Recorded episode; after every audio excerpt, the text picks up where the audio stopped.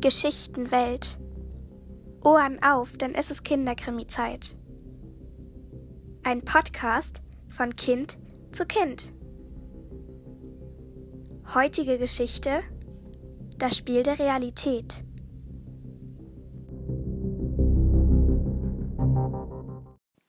Was bisher geschah.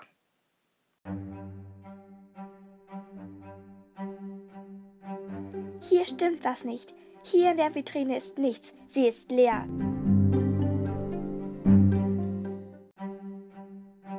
Das war aber so nicht geplant. Es ist offenbar wirklich etwas gestohlen worden.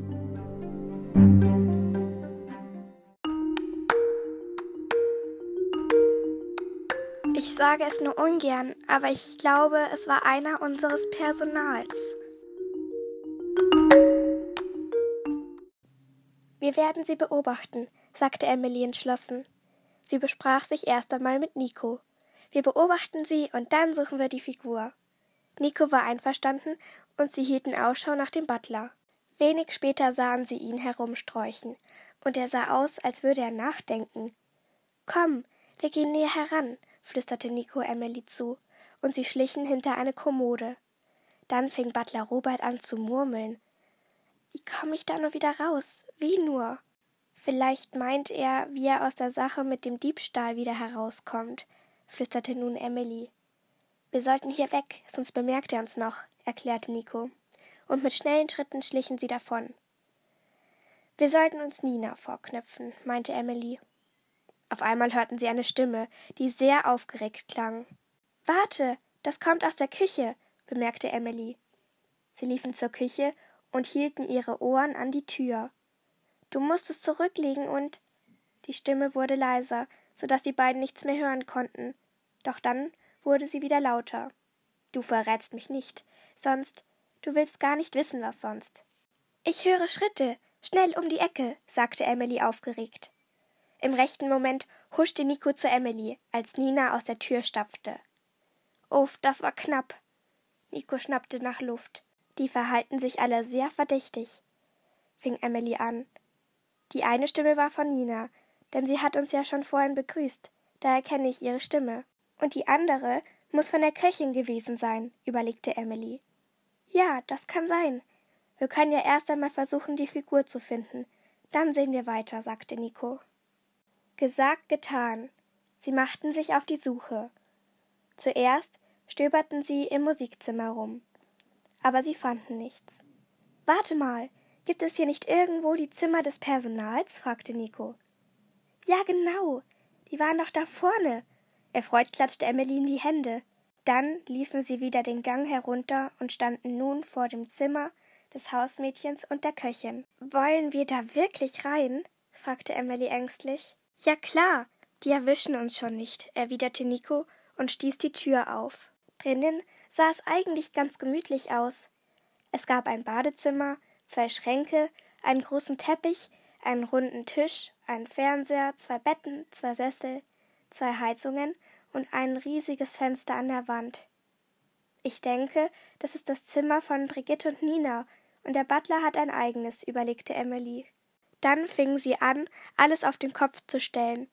Doch sie fanden nichts. Dann waren sie noch in Roberts Zimmer, doch dort wurden sie ebenfalls nicht fündig. Da können wir noch lange suchen, bis wir die Figur finden, quengelte Emily. Ich gehe mal auf die Toilette, sagte sie enttäuscht.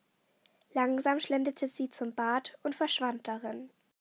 Nach einer Weile fing sie auf einmal an zu rufen. Nico, komm schnell! Hier ist irgendetwas im Lüftungsschacht. Nico rannte ins Badezimmer und sah Emily auf der Toilette stehen. Was hast du gesehen? fragte er außer Atem. Irgendetwas im Schacht. Es klemmt dort fest. Ich komme da nicht dran, aber vielleicht du, meinte Emily aufgeregt. Ich kann es probieren, erwiderte Nico. Emily kletterte von der Toilette herunter und Nico rauf. Warte, ich hab es gleich. Vorsichtig nahm er das Gitter herunter und lugte in den Schacht. Dann sagte er, ich sehe zwar nichts, doch ich taste mal rein. Nun steckte er seine Hand in den Lüftungsschacht und beförderte behutsam etwas zutage. Das ist doch die Statue, die Frau auf dem Rosenthron, rief er erfreut. Emily ergänzte entzückt Und jetzt gehen wir in den Wintergarten und geben die Figur Frau Nauer.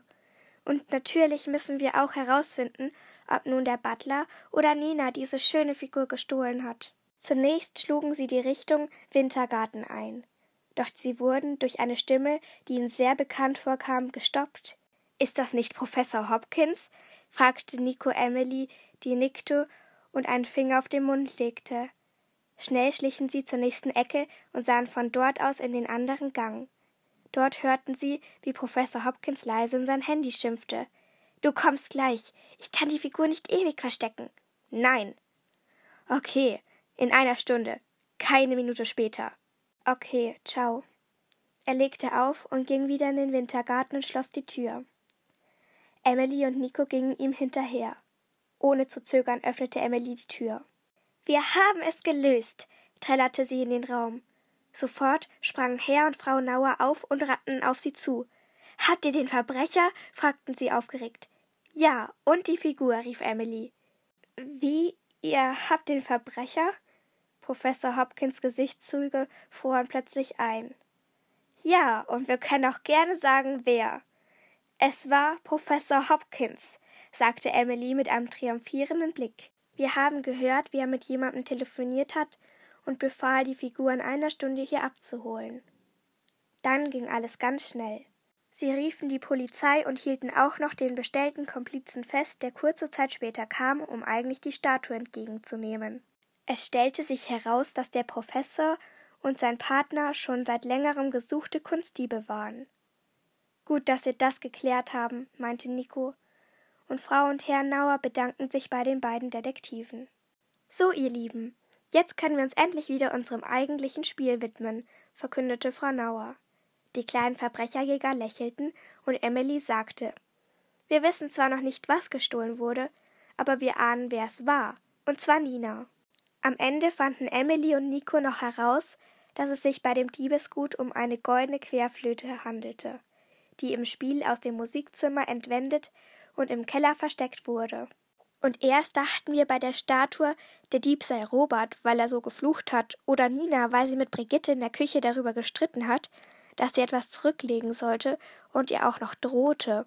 Aber das war alles nur Schauspielerei, fügte Emily an, als sie alle zusammen im Salon saßen und zum Ausklang gemütlich Kuchen vor dem Kamin aßen.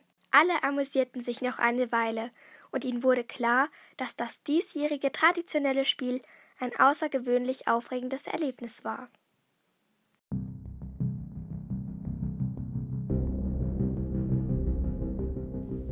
Das war das Spiel der Realität.